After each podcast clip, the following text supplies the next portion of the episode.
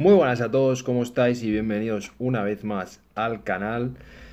Hoy volvemos con el podcast, episodio número 35, después de bastante tiempo sin podcast. Ya había explicado que, bueno, pues en estas fechas es complicado, mucha gente está de competiciones, de viaje, etc. Y bueno, pues yo lo he intentado, pero hasta hoy no ha sido posible. Y hoy pues retomamos el podcast con un invitado muy especial, alguien que se ha hecho profesional este año en un evento ni más ni menos que el Olimpia Amateur de Alicante, celebrado la primera semana de junio. Y bueno, pues quien, eh, de quien estoy hablando pues es de Antonio Valero, como digo, se hizo profesional en el Olimpia, ganando en la categoría de culturismo. A las tres semanitas o cosas así debutó en el Portugal Pro, hizo un top 10 y bueno, pues eh, en esta conversación hablamos un poquito de lo que ha sido su carrera en el culturismo hasta ahora, de cómo ha sido vivir eh, el conseguir el carnet profesional, de su primera competición profesional y de sus objetivos a partir de ahora como profesional, además de metodologías de entreno, de nutrición y bueno, pues de todo un poquito, así que espero que disfrutéis del podcast. Si es así, suscribiros al canal, dejad un comentario, dadle al me gusta y nos vemos en el próximo vídeo.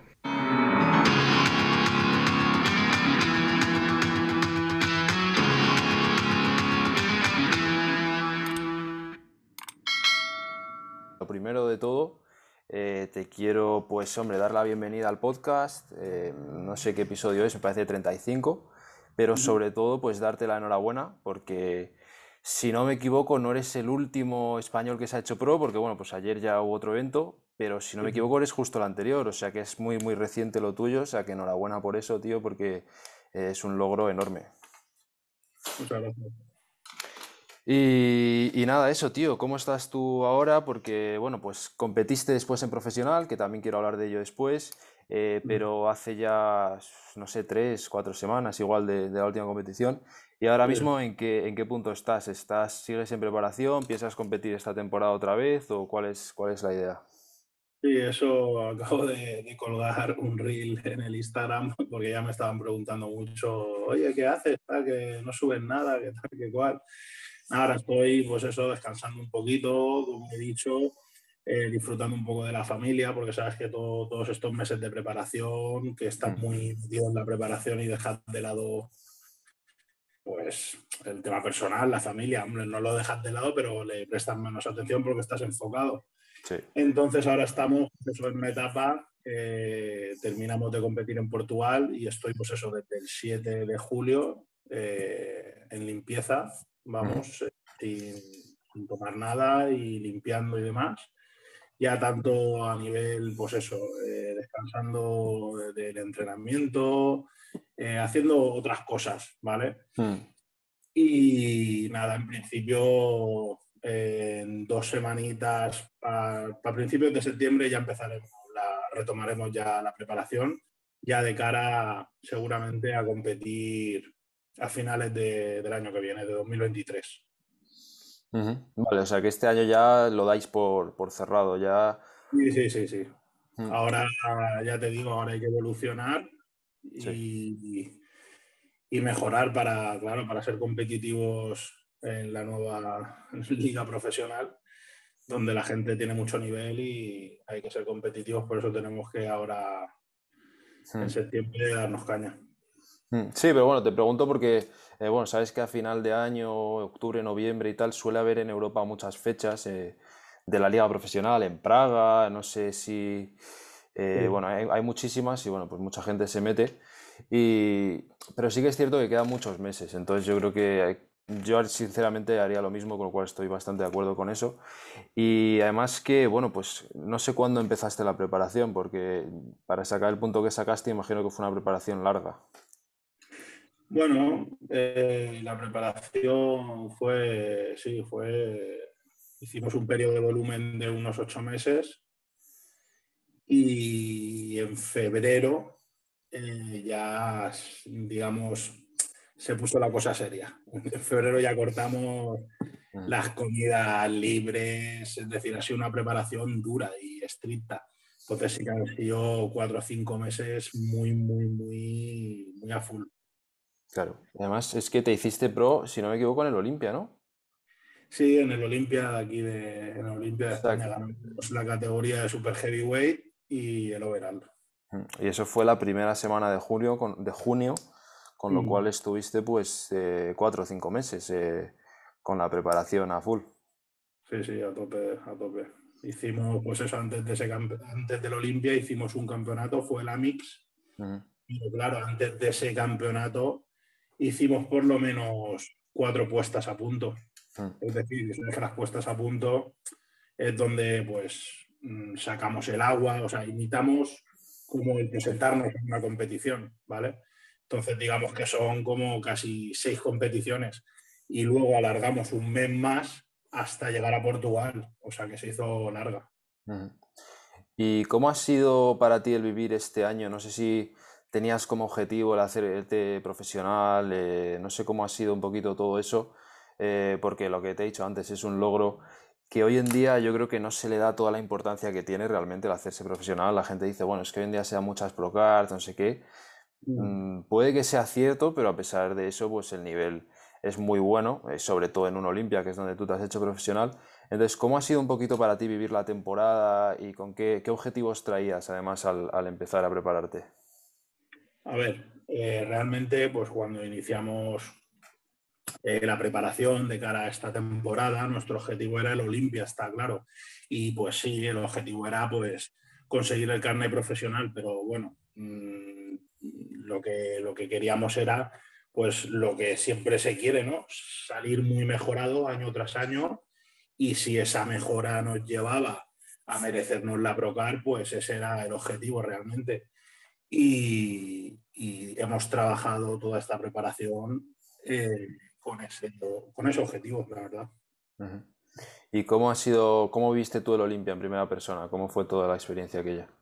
Fue, fue, fue increíble porque tú piensas que yo soy de Alicante, claro, y hacerte profesional aquí, como digo, en tu, ciudad, con tu familia, tus amigos, tanto el gimnasio, del trabajo, eh, toda la gente que había ahí apoyándome, pues eso ha sido una cosa, como el otro día le dije a Emilio Martínez, pienso que esto que, he vivido yo, ¿no? que, he conseguido, es lo máximo que puede, a, lo que puede aspirar un atleta amateur, ¿no? Conseguir la Procar en su casa con toda su gente y quedándose overall de un Olimpia. Exacto. Que, es un campeonato pues, donde hay 600, 700 atletas. Luego hay campeonatos donde también se da la Procar, pero hemos visto también que este año, como hay muchos campeonatos, hay campeonatos que, que son bastante flojillos. Sí. Entonces, eh, en el Olimpia, pues con la cantidad de atletas que, que, se presentan, pues como que tiene más, no sé, ¿sabes? Sí, hombre, es, es más jodido, yo creo.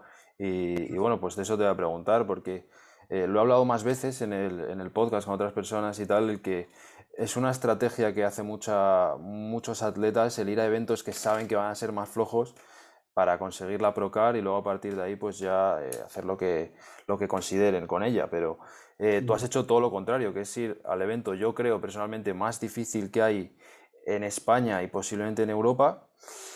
Eh, y ese era el objetivo principal. Entonces, ¿qué, qué opinas de, de, las otras estrategias? Si es algo que considerabas si no salían las cosas en el Olimpia o directamente eso no, no, no lo pensabais.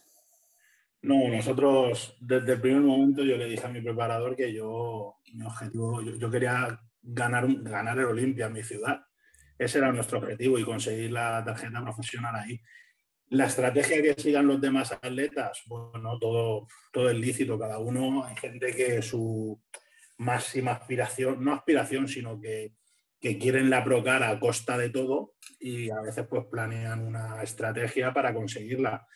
Pero yo pienso que ya no es ganar solo la Procar, porque tú si ganas la Procar en un evento flojo y tu nivel no es muy alto, pues luego vas a tener que trabajar para estar al nivel de la nueva liga en la que vas a competir. Entonces, muchas veces a lo mejor, si tú consigues el, la Procar y luego no tienes el nivel suficiente, pues hay mucha gente que acaba un poco frustrada en el sentido de que luego se presenta en la liga profesional y no hace ni, no sé, no entra ni en un top 15. Sí, no, de hecho yo digo muchas veces que en la mayoría de los casos yo diría el ganar la tarjeta profesional es el final de la carrera deportiva para la gran mayoría. Porque entras en un bucle de que pasas de ganar eventos a quedar último o a no pasar a las finales o tal y, eso acaba frustrando. Entonces, bueno, pues por una parte veo bien el que se den tantos carnés porque, joder, pues al final a la gente que tiene nivel, pues como que le, ahorras tiempo, ¿no? De estar en amateur y tal, y ya pues más rápido sale profesional, tiene tiempo para eh, coger ese nivel, pero sí que creo que hay mucha gente que se apresura demasiado, tío, y, eso le acaba jodiendo a la larga, pero bueno.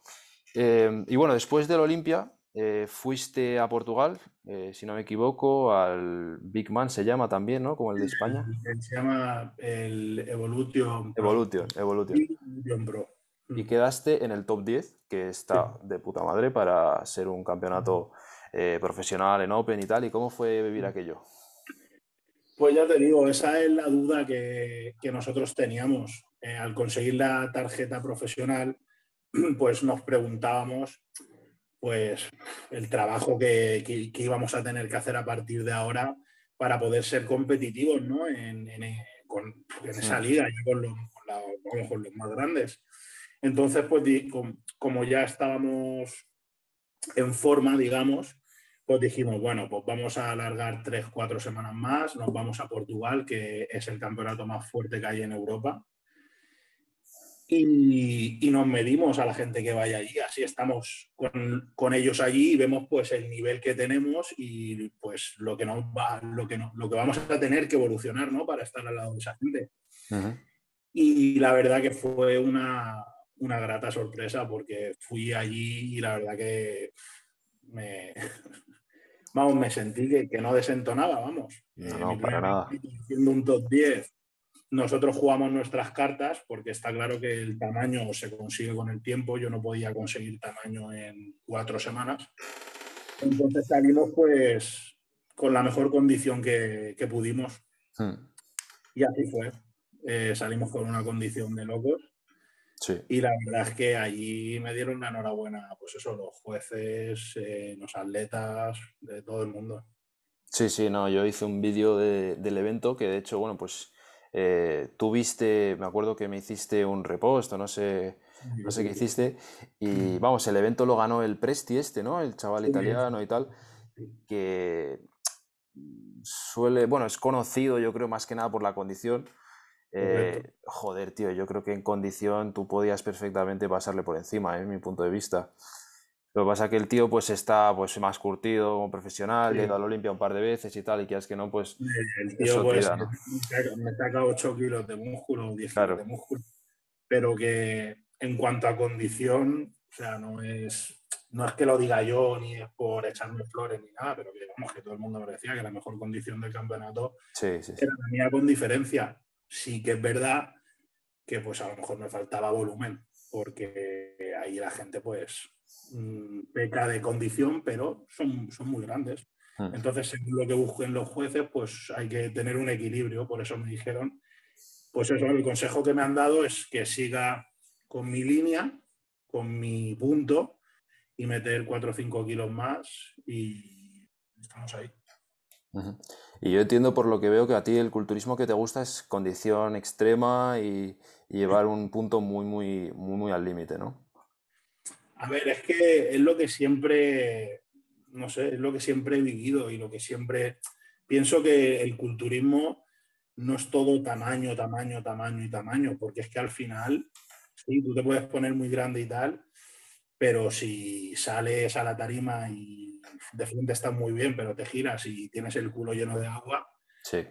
yo, también podría salir a la tarima con 117 kilos con venas en los abdominales. O sea, no te quiero decir. Sí. Pero para salir con la condición extrema mm, que creo que es lo bonito del culturismo, mm. eh, pues tienes que, tienes que bajar de peso y no es fácil. Sí, estoy... Yo, creo que tiene que ser todo un equilibrio. Ni todo tamaño y músculo y tal, ni tampoco, claro, sacar una condición extrema y que seas un... Claro, sí, un tío de 60 kilos, sí. Es que yo te pregunto porque yo estoy de acuerdo contigo, yo creo que es que en España, no sé por qué, no sabría decirte, somos mucho de condición, tío. Siempre eh, los, los, grandes culturistas españoles han sido de condición a tope, pero viendo un poquito el panorama profesional y eventos eh, de la liga profesional y tal, eh, es un poco frustrante porque parece que no se valora muchas veces la condición como yo creo que se debería, se valora mucho más el ser enorme y no sé, yo por lo menos lo veo así, no sé cómo lo ves tú. Sí, yo creo que siempre ha sido así, pero también creo que últimamente está cambiando un poco la cosa. Porque si te fijas, pues Presti, por ejemplo, que lleva dos años ganando en Portugal, mm. y la línea general en el, en el Olimpia, son bichos, porque son bichos. Pero sí que es verdad que están penalizando mucho con las barrigas dilatadas, Mm. Yo lo, que, lo, que, lo que te iba a decir, mm, lo que me di cuenta cuando estuve ahí en, Portugal es que, bueno, muchos atletas, pero cuando te digo muchos son muchos, no se les veía saludables. ¿Sabes lo que te digo? Sí, sí, sí. Veía muchas pieles llenas tóxicas, llenas de granos, abdomen súper dilatado, no sé. Entonces pienso que él es por eso, porque quieren tamaño a toda costa y al final, no sé. Sí, sí, yo estoy contigo, estoy contigo. Eh, es jodido y de hecho, bueno, pues por esa misma línea pues vamos a hablar del tema del Sintol, que el propio Presti el año pasado se le acusó del tema y tal, entonces... Sí, sí, yo creo que el tamaño se está premiando y bueno, de hecho este fin de semana, no sé si has visto el Tampa Pro, para mí ha sido otra vez un claro ejemplo de que eh, les mola más el tamaño que la condición, porque para mí en el Open Kamal era mejor que aquí, me han puesto aquí por delante que no tenía ni una raya en el culo. Eh, es verdad que le sacaba, no sé, 30 kilos, pero no sé, a ver, a mí me parecía más completo Kamal. Y, para mí a mí el tercero me gustaba más. El tercero fue Clajar. El alto, el alto, el... ah, el Quinton. Sí, sí, el, sí, sí.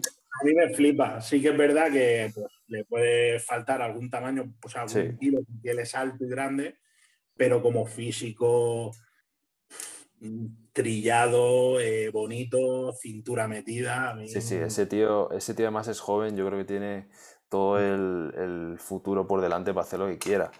Pero vamos, yo mm. ahora mismo sí que, o sea, me gusta más estéticamente, pero yo creo que tiene más, más calvas, por llamarlo de alguna manera, en su físico que los otros dos. O sea, los otros están más hechos, más completos y tal.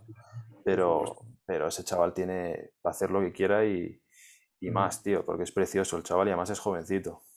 Mm. Eh, bueno, pues habiendo cubierto un poco esta temporada, eh, ya te dije un poco por WhatsApp, lo poco que hemos podido hablar, que la idea principal de este podcast es sobre todo conocer la historia de cada invitado, conocer un poco los inicios, cómo el culturismo llega a tu vida, eh, cómo empieza todo a, caminar y cómo ha llegado hasta el día de hoy. Eh, así que si quieres empezar a contarnos un poco cómo llega el culturismo a tu vida y cómo fueron esos primeros años de, culturismo. Pues nada, a ver, eh, yo, bueno, yo soy policía nacional y salí de la academia, ¿no? Y, una noche de patrulla me, pues, con, el compañero que me pusieron, la primera vez que me subí al coche de policía, pues es mi actual preparador, David Boyce. Fue, me pusieron la primera noche de patrulla con él en, el coche. Y pues imagínate, yo sí, yo hacía pesas, hacía dieta, entrenaba mucho, de todo, siempre, yo siempre entrenaba desde pequeñito. Pero claro, pues me pusieron con él esa noche y ya, pues imagínate, toda la noche hablando, demás, y ya pues no me he separado de él. Hostia. Hostia. No me he separado de él desde esta noche, desde esa noche. Y ahí pues él, él, estaba en plena competición, era muy conocido deportivamente hablando, ahora mm. ya más conocido como entrenador, pero él estaba en todo su apogeo. Y claro, yo lo veía y flipaba. Yo lo veía y decía, yo quiero estar como él claro, yo con 22 años, pues imagínate.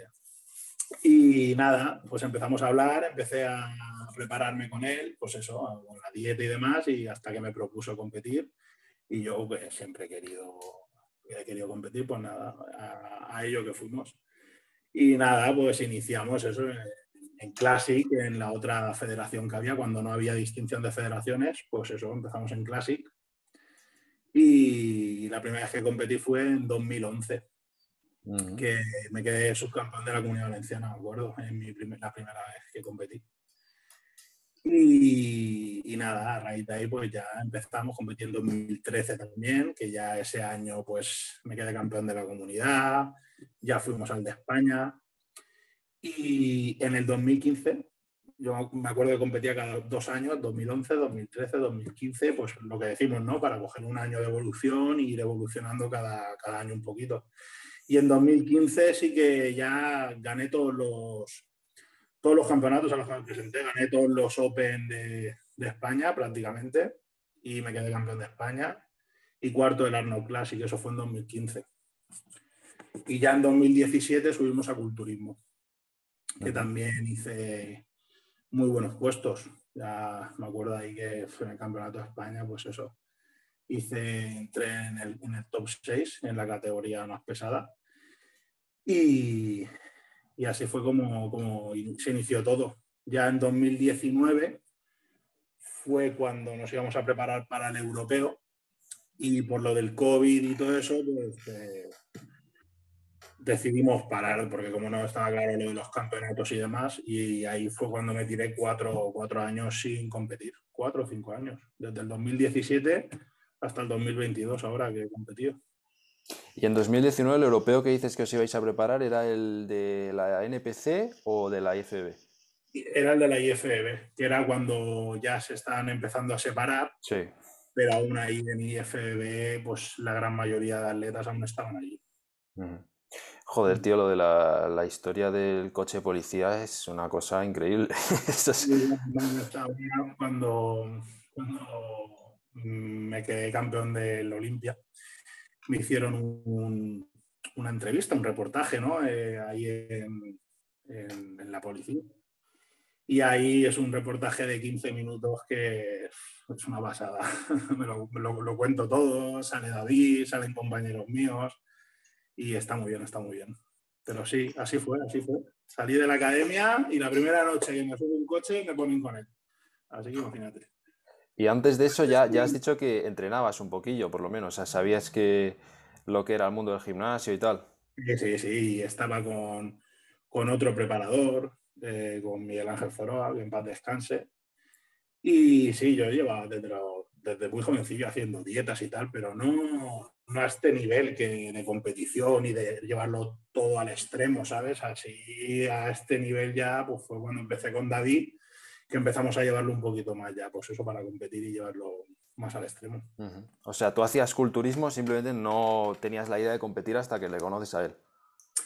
A ver, yo siempre me ha rondado la cabeza competir, pero sí, no, no, yo hacía pues eso, pues lo típico que haces, tu dieta, tu entrenamiento todos los días, ¿sabes? Pero no, no tan profesionalizado para subirte a una tarima. Y o sea, que llevabas ya años. O sea, el, primer contacto que, digamos, tienes con el culturismo o el primer momento que decides eh, no competir, pero empezar a tomarte un poco en serio, el entrenar y comer mejor y tal, es, antes. O sea, supongo que sería a lo mejor en tu adolescencia o antes incluso. Sí, con, pues eso, con, a ver, si hablamos de cuando empezaba a hacer pesas y a ir a un gimnasio de continuo, me acuerdo que al primer gimnasio que yo fui tuvo que venir mi madre y autorizarme, porque yo tenía 15, tenía 15 años y no me dejaban apuntarme. Entonces ella me autorizó y me dejaron entrar, o sea, apuntarme. Pero así haciendo dieta y un poco más serio, no tanto, pues a lo mejor a los 18, 19 años. Ojalá hubiera, hubiera conocido antes a David. Joder, tío, ya antes que eso todavía. Bueno, eh, pues, no, sí, sí, aprovechado cuatro años más. Sí. Sí, sí. Y el primer, entonces el primer momento que tienes un chispazo y dices, me mola el culturismo, ¿qué fue? Porque mucha gente me dice que, yo qué sé, ver una película de Conan, ver una revista de Ronnie Coleman, tal. ¿Para ti qué fue? ¿Simplemente que te llamaba la atención el gimnasio o fue eh, que te llamaban la atención los físicos o cómo fue eso? Pues mira, si te digo la verdad, nunca, nunca, lo he dicho, pero yo desde los 14 a los 18 años estaba en un colegio internado en Valencia. Y yo me acuerdo ya que con 14 años tenía mi, mi armario de la habitación lleno de, de pósters de culturistas, ¿sabes? O sea que me viene de muy pequeño, de muy pequeño. Mm, vale, vale, o sea que sí, que es, eso es lo que, claro, eso es lo que a la gente le mola saber cómo empieza todo, porque luego ya lo de David sí que es una puta casualidad, porque si encima ya te molaba el culturismo y ya lo hacías y tal, que te sienten ahí con el David Boix, tío, es algo que parece... Muchas veces lo hablamos y es, es que fue el destino, es que yo creo en el destino. Sí, sí, y el destino fue que esta noche me, me, me, pusieron con él. Ya te digo, yo llegué recién de, de, la academia de prácticas y me presenté ahí en comisaría, tal, me acuerdo que empecé una noche y esa noche, vamos, Antonio Valero con David Boyce. Vale, los dos grandullones al coche. Joder. Joder. ¿Y cómo fue? Porque me imagino que eso es eh, aleatorio. O sea, un día te toca con uno, otro día te toca con otro, o es siempre con el mismo. Sí, a ver, cuando estás de prácticas eh, vas pasando por distintos sitios, con distintos compañeros para verlo todo un poco. ¿sabes? Yo con David fui unas cuantas veces, pero la que marcó fue el primer día. O sea, el primer día te fue comiendo la cabeza de que tienes que competir. Bueno, yo creo que se la comía yo a él. Le ibas preguntando le llevé toda la noche la cabeza así. Le preguntaba lo típico de, oye, ¿qué comes y tal? Y todo. No, sí, yo lo veía y decía, madre mía, esto. O sea que de ahí ya surgió todo. O sea, de ahí, ese día fue ya cuando decías que querías competir, ese día empiezas a trabajar con él y ya a partir de ahí todo fue más rodado. Claro, sí, es que ese día ya toda la noche hablando y él me contaba, pues eso, pues que se estaba preparando para competir, que él competía, que llevaba gente, que tal, que igual. Yo pues dije, pues pues yo quiero, pues yo quiero que me ayudes. Claro, claro. Y desde ese día hasta que compites por primera vez, ¿cuántos años pasaron? Que no me ha quedado claro eso. Pues yo creo que competí con, con 26, pasarían dos años o tres. Dos años o tres más los, yo que sé, cinco o seis que llevabas de antes, o sea, para la gente que lo escuche, porque siempre me gusta este tipo de, respuestas para los chavales que van lanzados a competir, para que vean que, hace falta tiempo, que no es un deporte de, un día para otro. yo te he dicho antes también, ojalá lo hubiese conocido antes, pero muchas veces el correr tampoco es bueno. No, no, este deporte no. Claro, llevo mucho tiempo haciendo pues eso, pesas, dieta, entonces va todo, digamos, por fases, ¿no? No es llegar con 16 años, apuntarte al gimnasio y empezar con todo. Hasta lo, tú fíjate, hasta los 22 años haciendo pesas, dietas y tal, antes de empezar con todo. sí, sí, perfectamente, perfectamente.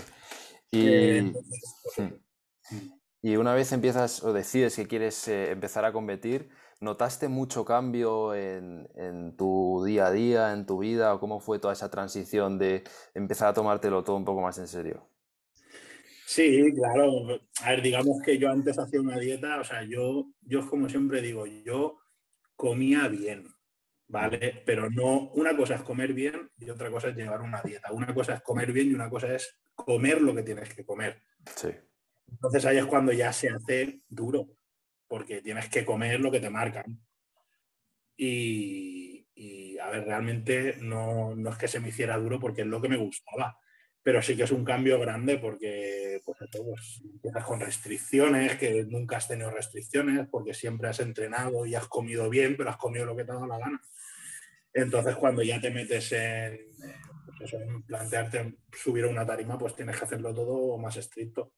Y con David, pues la verdad es que era todo muy, muy estricto. ¿Y cómo fue empezar a competir? Porque muchas veces eh, hay gente que empieza sin expectativa ninguna, simplemente por probar un poquito la experiencia, otra gente que el típico que dice, no, yo compito para ganar, que es perfectamente respetable, o cualquier otra expectativa que tuvieras antes de tu primera competición, ¿cómo, cómo fue eh, empezar a, vivir el mundo de la competición?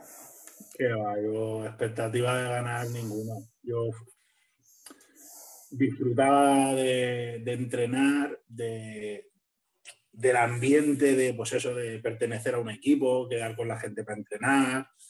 Y el simple hecho de ir a competir era como, no sé, yo lo viví desde mi punto de vista como para vivir la experiencia, ¿no? Lo que pasa es que, pues eso, una vez que estás ahí arriba y tal, pues cuando eres una persona competitiva como lo soy yo, pues siempre quieres hacerlo lo mejor posible y lo das todo para ir en la mejor forma posible y quedar en el mejor puesto posible. Mm. Pero expectativas de ganar y todo eso, la primera vez que me subí a la tarima, que va ni mucho menos. Yo solo quería subir y disfrutar y ver qué era eso. Y a medida que, que, seguías compitiendo y tal, porque ¿cuántas veces has competido hasta ahora? ¿Lo sabes o tendrías que...? Sí, claro, no, perfectamente. Yo he competido en 2011, que fue mi primera vez, hice dos campeonatos. En 2013, que hice tres en 2015, que ahí sí que hice seis campeonatos. Estamos hablando de esos tres años, eh, yo competía en Classic, en classic Bodybuilding. Y en 2017 que hicimos otros cinco o seis campeonatos. Joder, o sea, unas 16 o 17 veces has competido. Sí, sí. Bueno, sí, sí, por ahí. Por ahí. Mm. Y a medida que vas compitiendo más y me imagino que, claro, obviamente progresando, eh, ¿Cómo va cambiando tu manera de, pensar? Porque al final el hacerte profesional, como acabas de hacer este año, eh, puede haber excepciones, pero por lo general no es un accidente. O sea, me, tiene que ser un objetivo, tienes que entrenar pues, en otro nivel, otro, otro espacio para realmente perseguir la idea de ser profesional. Entonces, ¿cómo va cambiando eso en tu cabeza a medida que vas progresando? Claro, a medida que van pasando los años, te presentas a una competición, eh, obtienes un puesto y pues quieras que no, a mí siempre me ha gustado mucho el, ya no el tema, no sé cómo decirte, el tema competición y todo eso sí mola, subirte una tarima y tal, pero a mí me ha gustado siempre mucho entrenar y, progresar y ser el más grande, o así, en pocas palabras. Entonces, conforme pasan los años y tú pues compites y demás, pues lo que pues intentas, pues dices, cada año que terminas de competir dices, bueno, pues este año voy a entrenar más, voy a hacer las cosas mejor para el año que viene o el próximo año que me presente, pues, mm, pues quedarme, me he quedado subcampeón, pues quedarme campeón o quedarme campeón de España, pues tus expectativas van subiendo año tras año. Y este año llevas cinco años sin competir, ¿no? Desde el 17. Sí. ¿Y cómo ha sido la experiencia después de tanto tiempo, porque es bastante tiempo sin competir, volver a competir y en la segunda competición de volver eh, conseguir lo máximo que podías conseguir? ¿Cómo ha sido todo eso? A ver, eh, es que este año, o sea, estos últimos dos años hemos entrenado mucho y muy fuerte, o sea, hemos llevado la preparación a un nivel bastante, bastante extremo. Entonces sí que es verdad que, yo la condición que llevaba y cómo yo me veía, yo me, veía muy bien. O sea, yo, mm, yo en mi cabeza eh, me veía ya quedándome campeón de la Olimpia. Porque, porque es así, pues a mí David siempre me lo ha dicho, dice, primero hay que hacerlo en la cabeza para que se cumpla. Y yo todos los días, yo me lo veía en mi cabeza. Eh, entonces es lo que te digo, que después de cinco años sin competir, pues sí, el primer campeonato que hice, que fue el Amix, pues te subes a la tarima y ¡guau! se te remueve todo y estás un poco, aunque hayas competido muchas veces, pero es mucho tiempo sin competir y estás un poco nervioso, un poco, claro. Eh, no sé, eso, que no estás suelto del todo. Y a medida que va pasando el campeonato ya te sueltas. Pero sí, lo viví, lo viví con mucha, mucha ilusión. Tenía muchas ganas, era mucho tiempo, cinco años. Y esos, esos cinco años, perdona que te interrumpa, ¿Cómo os los habéis tomado? Porque me imagino que cuando compites en 2017 no esperabas que ibas a estar cinco años sin competir. Eh, de hecho, en 2019 te estabas preparando, como has dicho y tal. Eh, pero ¿cómo os los habéis tomado? Porque me imagino, y no he visto fotos del 17, que el progreso en estos cinco años ha sido bastante grande, ¿no? Por lo que sí, el progreso sobre todo ha sido este último año y medio. Porque realmente yo desde el 2017 hasta ahora han habido tres años de prácticamente parón, casi. Porque he estado con otras cosas, ¿sabes? pues, pues, he tenido, eh, tengo un hijo de dos años y tres meses, tengo otro de un añito y cuatro meses, y ahora a final de mes eh, me viene la nena. Hostia. No, he perdido el tiempo, ¿sabes? Enhorabuena, tío. Muchas gracias. Y nada, pues yo he creado una familia en todo este tiempo. Por eso digo que eh, en esos años he estado un poquito más desconectado de esto. Por eso digo que el gran cambio en mi físico ha sido este último año y medio, dos años, que hemos ido a tope. Eh, vale, perfecto. Pues hemos quedado en lo de los cinco años, que has tenido tres hijos, ni más ni menos. Eh, y está bien que la gente lo escuche porque muchos, sobre todo los más jóvenes, los que podrían tener mi edad, tienen mucho miedo a los parones, tío. Y tú eres prueba de que a veces un parón viene bien, porque, joder, cinco años y en el último año y medio has sacado un físico de pro. A ver, yo es que desde que hemos hecho culturismo, desde que yo me inicié en el culturismo, yo competía una, temporada y yo paraba cinco o seis, cinco, seis meses, siempre.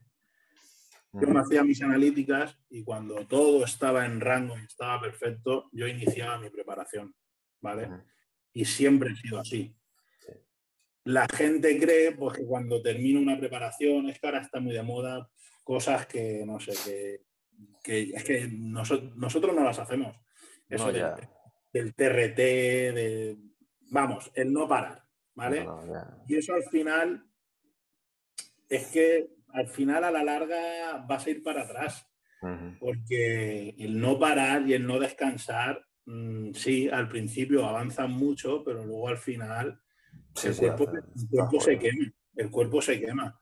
Entonces, a la vista está que estamos viendo, y yo vi en Portugal, chavales con 25, 26 años que estaban compitiendo ahí conmigo, no vamos a decir nombres, con físicos monstruosos, pero que tú los ves y parece que tengan 40 años y están reventados. O sea, yo estuve a medio metro mía y yo, yo flipaba. O sea, yo, yo flipaba. Entonces, tienes 25, 26 años y estás así ya. Exacto. Eso digo yo siempre, tío. Entonces, muchas veces decimos, no, este chico que tiene 25 años y mira, tú fíjate la carrera deportiva que le queda por delante. A lo mejor tienes 25 años, pero llevas una caña encima que tu cuerpo dentro de dos años ya no va a ir, ni para atrás. Sí. Entonces, pues, según lo que tú te hayas cuidado y según la caña que te hayas dado durante tu etapa como culturista, pues luego e, esos, pues cuando tengas, es que a lo mejor no llegan ni a 30 años compitiendo. Sí, sí, perfectamente, o sea, muy probablemente no llegues. Mm. Por eso te digo que pienso que hay que hacerlo todo con cabeza y, y, sin miedo, lo que tú has dicho, sin miedo a descansar. Si cuando descansas, está claro que cuando descansas vamos para abajo, porque al final cuando no vamos con todo, pues el cuerpo pues, va para abajo. Pero es que cuando el cuerpo luego está descansado y empiezas, es que, es que la mejora que tienes en pocos meses te pones igual que estabas o mejor. Sí, sí, a ver, yo creo que lo que dices de los chavales de 25 años, que está de puta madre que lo digas, porque hay bastantes y cada vez más que con 25 o 24 años pesan ciento y pico kilos eh, mm, yo creo que existe como la, la idea de que el deporte o la carrera de, un deportista pues tienes que ser joven y tal. Y a muchos chavales yo creo que se les inculca el que hay que empezar pronto. Eh, hay que empezar pronto y no me refiero a ir al gimnasio, o sea, me refiero obviamente con el tema de los anabólicos, con el tema de tal. Y hay muchos que yo sé de primera mano que el día que empiezan a ir al gimnasio, alguien les sugiere que empiecen con los anabólicos y ellos en su ignorancia pues les hacen caso. En 5 años pesan 120 kilos, pero en 10 años a saber cómo van a estar todavía no lo sabemos porque bueno, pues todavía no han llegado. Pero yo creo que muchos están jugando con su futuro, tío, y lo que tú has, tener tres hijos, hay muchos que se están jugando eso por hacer el subnormal. Eh, y es lo que, lo que digo, tío, muchos en su ignorancia no son ni conscientes de que ese tipo de cosas pueden pasar y a mí me parece increíble que no sean conscientes con la cantidad de información que hay hoy en día, como puede ser esta conversación, como puede ser un millón de vídeos que hay, pero eh, no sé, yo creo que hay mucha, mucha prisa y lo que hemos dicho antes, en este deporte las prisas no son buenas y hay que aprender a, a, ser paciente, tío. Y si hay una época, unos meses o incluso unos años que vas para atrás, no pasa absolutamente nada, yo creo, y hay que, hay que aceptar las cosas porque al final la vida es así y si te deprimes yendo para atrás, yo creo que está jodido. Sí, pero es lo que te digo, que el ir para atrás, quiero decir, eh, el, parar seis, siete meses, un año, no se, no se trata de parar de entrenar, ni de hacer tu dieta, ni de hacer tus cosas. O sea, que tú vas a, vas a mejorar físicamente, no al ritmo, que está claro que cuando vas a tope, mm. pero es que esos parones son necesarios para que tu vida como culturista eh, pueda ser más larga, porque no, no, no, nos, no nos equivoquemos, el culturismo mm, es una carrera de, a, largo plazo, ¿vale? mucho quiere correr al principio, que es lo que está pasando ahora, luego va, a tener unas consecuencias, ¿vale? Entonces, mm, pienso que hoy en día se están poniendo de moda unas cosas que bueno, si me dices que lo hace un culturista de 35, 30 y pico años, que ya tiene su familia, que tal, pues lo entiendo. Pero chavales con 22, 23 años, es que es una locura.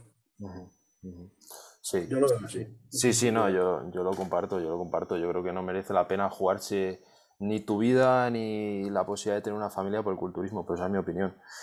Pero bueno, muchas veces ahora también eh, están metidos en, la competición, en las redes sociales, que hoy en día las redes sociales son... Mm, es que hay chavales que viven de las redes sociales, entonces tienen una presión de estar siempre físicamente fuertes, con un aspecto siempre fuerte todo el año. Entonces, claro, pues no quieren parar. Y luego, cuando realmente digas, oye, pues mira que, no sé, quiero formar una familia, vienen, los, vienen las manos a la cabeza. Sí, sí, sí. Y buen ejemplo de esto para la gente que no lo conozca es Kevin Lebron, tío, que había 7, 8 meses al año que paraba totalmente, que parecía que no había un gimnasio en su puta vida, eh, y luego en 5, 6, 4 meses antes del Olimpia, pues se ponía como Kevin Lebron y, y, hacía un top 5. O sea, si no hubiese parado, a lo mejor pues hubiese hecho un top 3, un... bueno, pero pero el tío sigue vivo, tiene hijos, está bien. Si hubiese parado, a lo mejor hubiese petado en tres años. Sí, sí, sí, exacto. Exacto. Yo lo único que digo es eso, que hay que hacer las cosas un poco con cabeza y cuando hay que parar, se para y ya está. Y a recuperarse y lo primero es lo primero. Sí, bueno, buen, buen mensaje. Y volvemos un poquito a lo que es eh, tu carrera deportiva, porque hemos cubierto sobre todo tu carrera amateur. Eh, ahora te acabas de hacer profesional y la pregunta es, ¿qué objetivos tienes como profesional? Si es que tienes alguno o por ahora simplemente mejorar. Eh, a ver, mm, ahora, hace unos meses como amateur, el objetivo era pues algún día coger la, la tarjeta pro y, poder debutar con los profesionales y ser profesional. Ahora hemos conseguido ese escalón, ese objetivo. Entonces ahora el siguiente objetivo, ¿por qué no? Es pues ir a un Mister Olympia en Las Vegas. Eso es lo que me voy a plantear yo en mi cabeza y voy a ir a por ello. Ahora que toca trabajar, más que nunca, siempre con cabeza. Y el año que decidamos salir, que ya te digo será a finales de 2023 o principios de 2024. Hostia, te vas, a dar, te vas a dar tiempo entonces, ¿eh?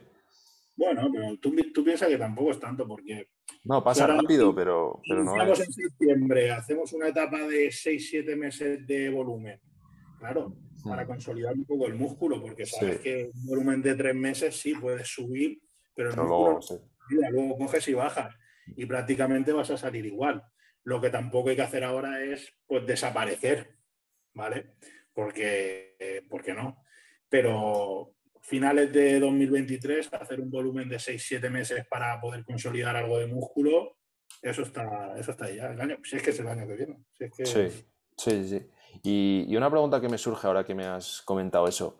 Como profesional que te acabas de hacer profesional, ¿sientes la presión de que no puedes tardar mucho en competir porque igual eh, la gente se olvida de ti o en redes yo que sé qué, o los jueces se olvidan de ti o tal? ¿Sientes esa presión o eso es algo inexistente?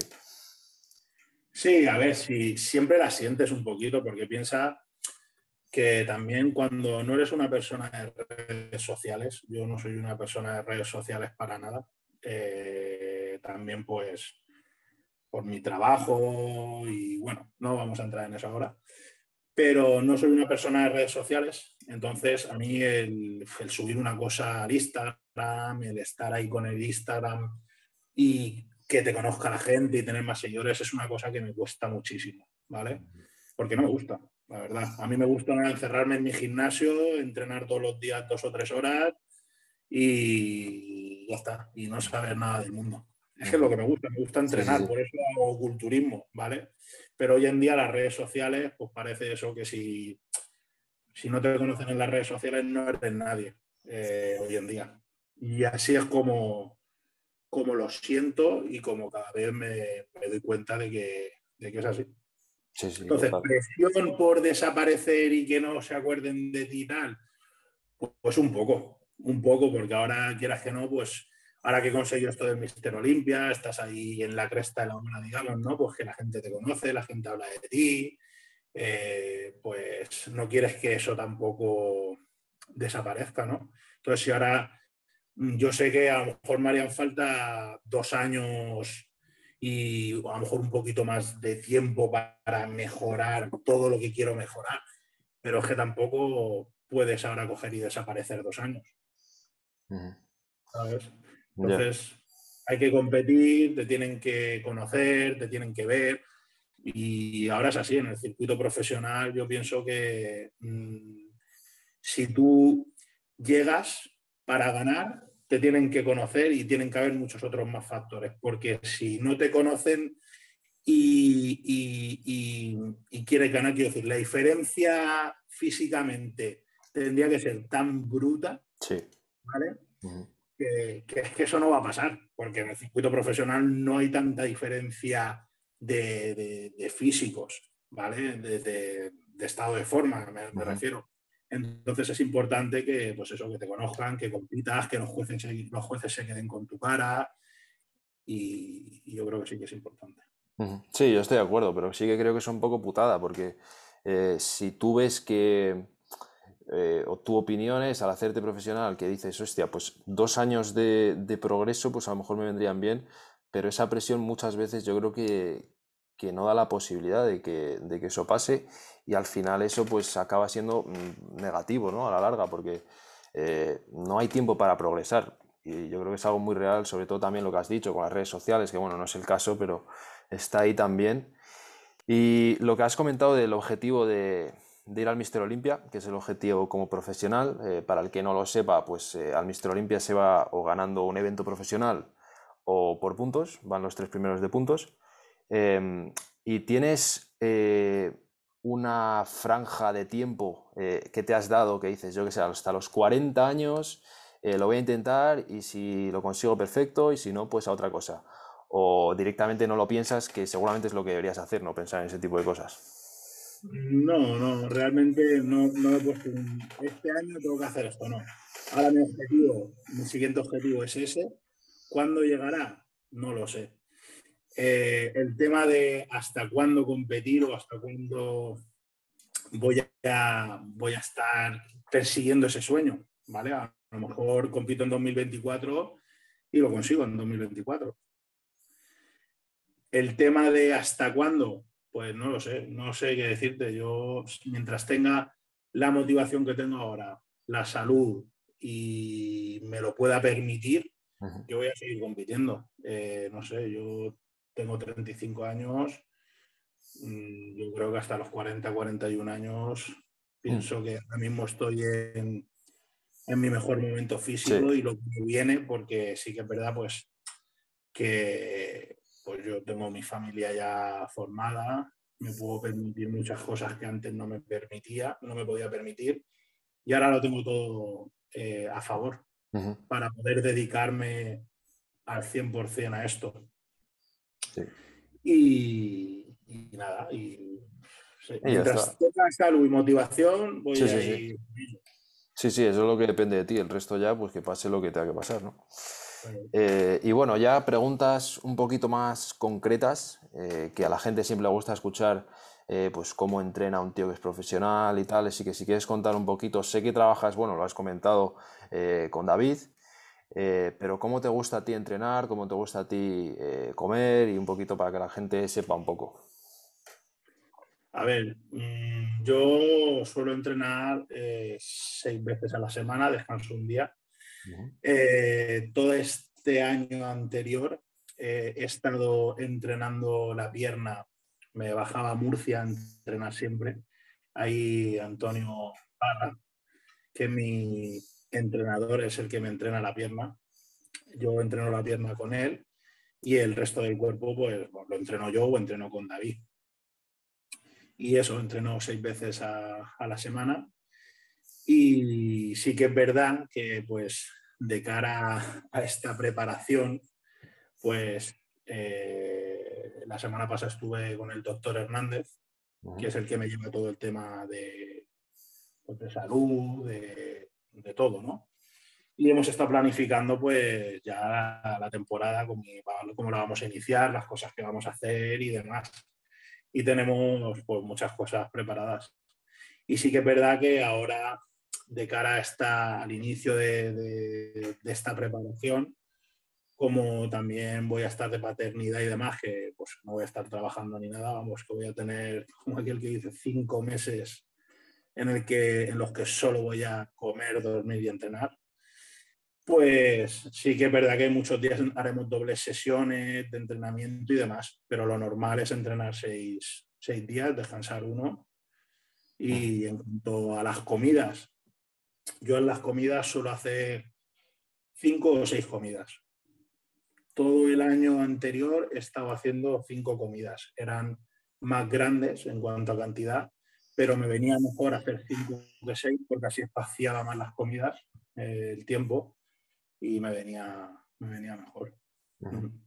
Y el tema del entreno, eh, la forma de entrenar, o sea, lo de seis días y, eso queda claro, eh, pero bueno, ya sabes que hay gente que le gusta entrenar a poco volumen, mucho peso, más tipo Dorian Yates, hay gente que lo contrario, eh, yo que sé, series de 20 y tal. ¿Cuál es más o menos tu metodología en ese sentido?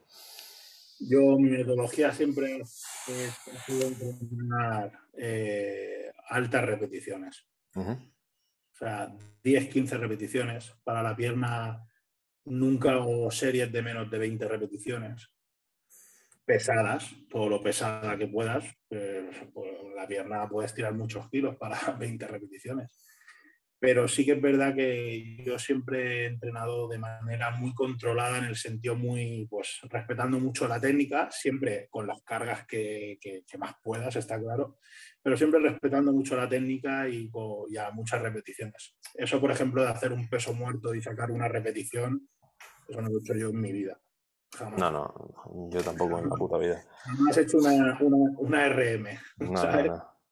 Entonces, esa es mi, mi, forma de entrenar siempre ha sido eso, altas repeticiones, 10, 15 repeticiones, sí, metes distintos sistemas de entrenamiento, ahí a veces pues utilizas red pause, utilizas series descendentes, eh, ¿vale? Según la tabla que estemos siguiendo, pero como norma general, siempre respetando la técnica y altas repeticiones. perfecto. Eh, pues poquito más, tío. Sí que quería comentar el tema de, bueno, llevas la camiseta de Vito Best, porque si no me equivoco, eh, hace, yo qué sé, cosa de un mes o, así que habéis, que habéis empezado, así que si quieres eh, contar un poco cómo ha sido eso, cómo, lo que tenéis pensado, el proyecto y tal, cómo, cómo es, y, bueno, pues para que la gente sepa al fin y al cabo, pues cómo funciona un poco ese tipo de cosas dentro del mundillo. Sí, pues nada, eh, yo, sabes que David, mi entrenador, lleva mucho tiempo con Vito lleva ya ocho años con ellos. Y, nada, pues eh, tuvimos una reunión con, Luciano, que es el, dueño de Vito y con sus dos hijos.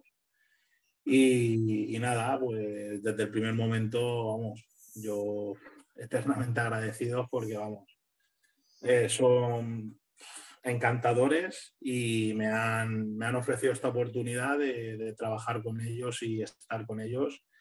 Y la verdad es que mm, me siento muy afortunado porque realmente lo que Luciano desde el principio me ha transmitido es eso, que ellos quieren una imagen como deportista que no, pues eso, que no tengo ni que hacer códigos de descuentos, ni ni vender nada, ni publicitar nada, ni nada, simplemente mi imagen.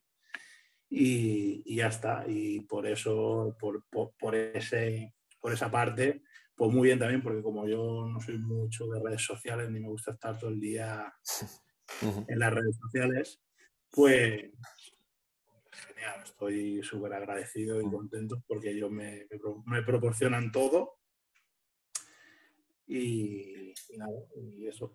Sí, pero está guapo y por eso quería que lo contaras, porque yo creo que se habla muy bien de ellos porque es distinto a lo que se suele hacer hoy en día, en el sentido de lo que acabas de comentar. O sea, es una, colaboración como si fuese las que había antes, ¿no? Que es tú, como culturista, prestas tu imagen, eso les da a ellos credibilidad, eso pues a ti también te aporta, lógicamente, y, ya está, tío. Y me parece perfecto. Y eso habla muy bien de ellos. Eh, es que hablan muy bien de ellos y tal, porque es que es una empresa muy seria y es una empresa muy, muy grande. Eh, o sea, eh, yo, no es porque esté yo con ellos ahora, ni mucho menos. O sea, yo siempre he consumido sus productos cuando, cuando porque, porque yo aparte también estoy con Roberto y Rubén, que son dos profesionales. Todos conocen a Roberto Rubén López y Roberto Martínez Pizana. Y ellos tienen una tienda aquí en Alicante y ellos son los que siempre me han proporcionado todo también. Y yo estoy con ellos también. Lo que te quiero decir con esto es que yo consumía productos Vitobet ya cuando estaba ahí con, ellos en la tienda. Y, yo creo que en España es la marca más top que, hay. Y abajo de competencia. Sí, bueno, yo te puedo... decir productos y demás, me refiero. Sí, sí, yo te puedo decir que yo, bueno, estoy con más músculo y más músculo al ser una empresa multimarca, pues tiene a, a VitoBest y todos los meses yo me cojo un par de cosillas de VitoBest, o sea que, mm. que, en ese sentido estoy de acuerdo. Y Rubén y Roberto, por cierto, los dos han estado aquí también, tío. Así que nada, simplemente. Sí, sí, sí. Y nada, yo por mí, listo. Si hay alguna última cosa, algún mensaje que quieras decir a la gente que nos esté escuchando.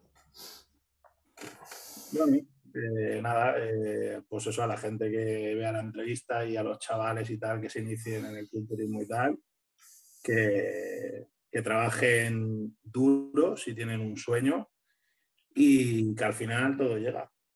Todo llega, con trabajo y constancia, al final todo llega. Perfecto. Con pues cabeza, con cabeza sobre todo. Exacto, exacto. Bueno, perfecto, tío, pues muchas gracias.